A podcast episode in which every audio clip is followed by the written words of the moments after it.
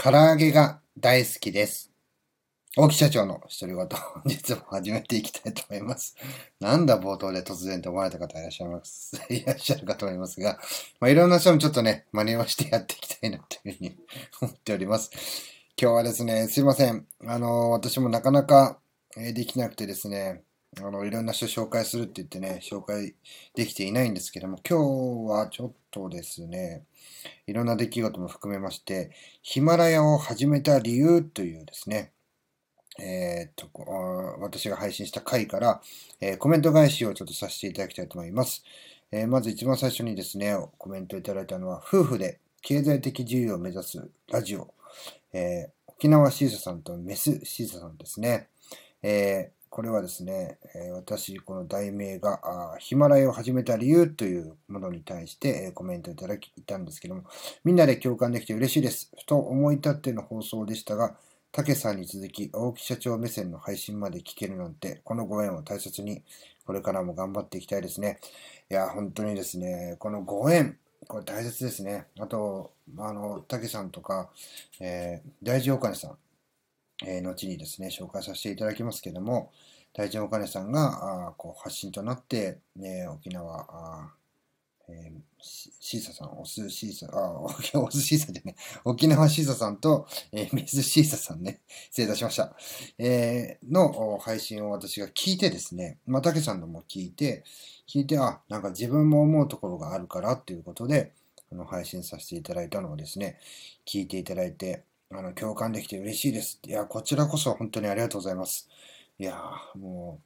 う、いつもですね、あの、なんかこういう、こう、リレーもそうなんですけど、きっかけをいただいた方ですので、本当にね、あの、なんかこう、乗、その共感の波に乗っていきたいなというふうに思ってます。えーお次はですね、えープラネタリウムさん、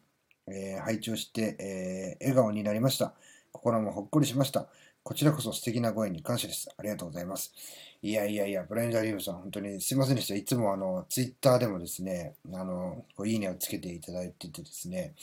もう私ね、全然、あの、どういう人を自分がね、もうここ自分と絡んでもらってる人も全員ね、自分がフォローしてるもんだって 勝手に思ってましてですね、大変失礼いたしました。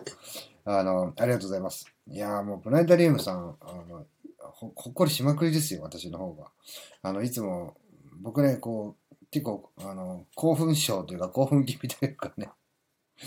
あの、なんかテンション上がりすぎてそのうち死んじゃうんじゃないかと思ってるんですけども、あの、そんな感じでね、こう、綺麗なね、こうやす、心安らぐこう音楽、もう本当に、えー筋トレし、最後筋トレしてですね、えー、ゆうりさん直伝のこう足裏を刺激して、で、えー、プラネタリウムさんのこうゆ緩やかな音楽を聴いて落ちていくみたいなね、こういうのをちょっと習慣化したいなというふうに思ってますんで、いつもですね、あの、聞かせていただきたいと思います。ありがとうございます。えー次は2歳さんですね。2歳のゆるばな、あゆる歌。2歳さん、えーヒマラヤのつながりや縁はすごいですよね。一緒に頑張ってる感じがありますよね。いや、本当にね、これ一緒に、僕はね、一緒に頑張ってる感じがあるって、ちょっとね、あの、僕個人的にはね、あの、なんつうか、失礼というかね、あの、本当皆さんに引引っ張っていってもらってるので、あの、本当にね、一緒に頑張らさせてくださいというような、あの、気持ちでですね、本当にやらさせていただいてます。なんかみんな本当、僕なんかぐっとね、力入って、なんか勝手にね、始めて勝手にあのやめてっちゃうみたいな、そんなパターンもね、多かったりしましたんで、本当にね、皆さんにこう、ぐーっとね、あの、大木社長は配信してませんよ、ガーってこれ引っ張られてるようなね、あの感覚で皆さんのあの配信を聞くとね、元気になりますし、よし、あの、俺も頑張ろうっていう気になるんで、これ以前ツイッターにもね、書いたんですけども、本当にね、あの、ラジオ僕バカにしてたんで、何がラジオだよみたいなね。で、池谷さんが言って、いや、あの、ちょっとね、あの、なんかインフルエンサーが言ってみるとね、あ、ちょっとやってみようかなみたいな感じでやってやったらね、どっぷりハマっちゃってるっていうね。もう本当、あの、アホの代名詞みたいなやつなんで、今後ともね、よろしくお願いいたします。2歳さん、本当いつもありがとうございます。あの、2歳さんのですね、歌。これね、僕ね、あの、今、次女がね、最近生まれたばかりなんですけど。9月30日に生まれて、やっとね、今、うちに帰ってきてくれたんですけども、本当にね、泣き止まなくて困ってる時にですね、2歳さんの歌にね、助けられました。2回も助けられました。それでね、次にね、あの、長女、2歳半の長女がいるんですけども、2歳半の長女もですね、もうね、あの、赤ちゃん帰りって言うんですかね、もう泣いて泣いてって時にね、よし、じゃあね、次女もいけたから長女もいけるだろうって言ってね、聞かせたらね、寝やがったんですよね。すごいですよね。いや、本当に2歳さんの曲、あと僕ね、あの、あの、まあ、せかしてるつもりはないんですけども、リクエストも出させていただいてます。あの、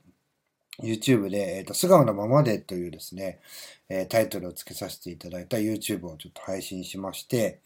やっぱしね、素顔のままでって言ったら、まあ、あのドラマを思い出すんですよね。えー、中森明菜さんと安田成美さんのですね、あの、思い出すんですよ。やっぱしね、まあ最終的にはね、あの素顔のままで、本当ね、素直になっときゃこんな騒動なかったじゃんみたいな話なんですけども、まあそれがね、パッとね、あの、2歳さんに歌っていただきたいなっていうふうに、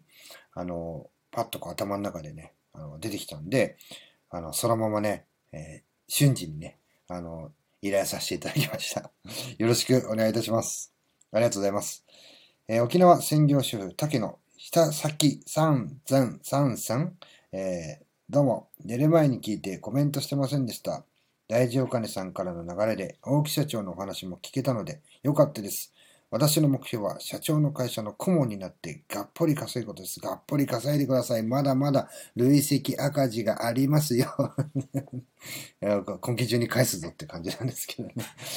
いやー、ほんとね、竹さん、いつもありがとうございます。ほんとね、笑わせていただいて、コメントもいただいて、で、私ね、あの、この間、えー、今ね、パソコンでこう撮ってるんですけども、パソコンの、この、えー、ソフトからですね、えー、ヒマラヤのシンプルレコーダー、これをね、ちょっと落として、シンプルレコーダーから、えヒマラヤにこう上げるっていうね、やり方わからなかったんですよ。で、皆さんね、あの、携帯で見るといつも10分までって書いてあるじゃないですか。でね、それ以上に配信してる人、みんなね、あの、プレミアムでね、あの、なんかもう収益化してる人たちなんだって勝手にね、思い込んでまして。で、たけさんもね、20何分とかの配信してるんだよ。もうすげえな。もうこの人、どんだけランクにも急上昇で入ってるし、どんだけ一気に稼いでんだろうって勝手にね、あの実は勘違いしてたんですね。で、たけさんにどうやってやるんですかって聞いてみたらね、あの、動画付き、えアテレコ付きでね、めちゃくちゃわかりやすいんですよ。それ1分50秒とかでまとまってね、あの、入ってきまして、びっくりしました。もうこの人すごい仕事めちゃくちゃ早いなと思って。いや、本当にあの、やっぱしね、こう、仕事を取っていく人とか、あの、活躍する人って、こう、求めてるものの常にね、これ白熊さんも言ってたと思うんですけど、上を行きますよね。いや、まさにね、その典型的な例だと思います。あの、たけさんいつもね、バーなこと言ったりね、自分をこう、すごい低く言ったりしますけどね、僕がね、これ見てね、もう絶対そんなことないのと。これはね、通常のね、あの、50倍ぐらい仕事をする人なんだなっていうふうに僕はあの思ってますんで、まあ、今後ともね、あの、聞かせていただきますし、コメントもね、ツイッターも、えー、見させていただきますんで、ぜひぜひ、あの、今後ともよろしくお願いします。いつもありがとうございます。えー、最後ね、コメントいただいた大事お金さんですね。声のブログ。えー、竹さんはもしかして、もしかしてだけど 影のインフルエンサー、えー、スタイフやってください、えー、特に自営業の方は営業して認知されないと。皆さん、社長という言葉に弱いのです。もちろん私もそうです。えー、異国一女の主、憧れますね、と。えっ、ー、と、そうですね、憧れる。うん、そうですね。僕は、僕的な立場で言うとですね、起業しない方がいいよって あの、なんですかね、えー、夢を持ったこう、相談者の夢を打ち砕く社長の話ってね、前ヒマラヤであげさせていただいたんですけども、いやー、とにかくね、一国事情の主、うん、そうですね。まあ、あの、社長になったら借金めちゃくちゃ増えますからね。あの、会社で融資受けたら、連帯保証人は社長個人、あの、代表取締役が取れた、僕で言った大木弘和だけなんで、もうね、あの、サラリーマン時代時代じゃ考えられない。もう家ね、何個ぐらい買えるんだろうみたいな。まあ、家はね、一棟普通に建てられますね。それぐらい小さな会社でも、ぱ連連帯保証人っていう形で、あの、借金を売ってるので、もう、返せなくなったら、個人でね、自己破産するしかねえかみたいな、まあ、あの、そこまで考えてたらやっていけないんですけど、いや、そんなレベルですよ。しっかりと考えたらですね。